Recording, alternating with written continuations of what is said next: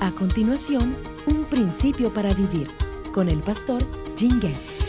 Hay un principio maravilloso para vivir que viene del Nuevo Testamento. Este principio involucra nuestras vidas en comunidad como cristianos, como miembros del cuerpo de Cristo, la Iglesia. Pablo subrayó esta verdad perdurable cuando escribió a los filipenses. Este es el principio.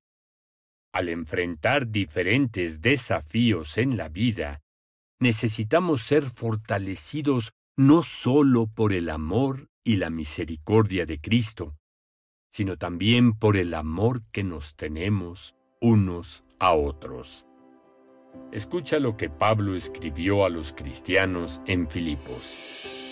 Sobre todo, deben vivir como ciudadanos del cielo comportándose de un modo digno de la buena noticia acerca de Cristo. Entonces, sea que vuelva a verlos o solamente tenga noticias de ustedes, sabré que están firmes y unidos en un mismo espíritu y propósito, luchando juntos por la fe, es decir, la buena noticia. No se dejen intimidar por sus enemigos de ninguna manera. Esto es lo que decía Pablo. Dios no nos pide a ninguno de nosotros que enfrentemos solos la resistencia y la persecución. Debemos ser un cuerpo en Cristo, estar firmes y unidos en un solo espíritu. Es una metáfora militar. Y luchando juntos por la fe es una metáfora atlética. En ambos casos, Pablo enfatizó que debemos evitar la competencia individual contra Satanás y aquellos que odian el Evangelio de Cristo.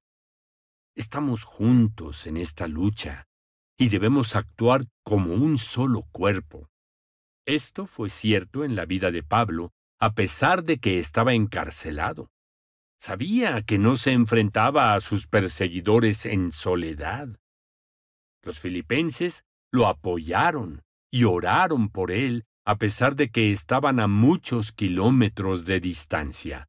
Te quiero dejar esta pregunta.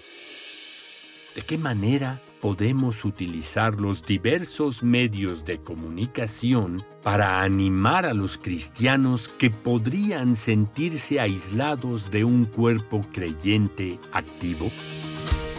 Recibe más principios alentadores en tus redes sociales favoritas. Síguenos bajo el nombre Biblia QR.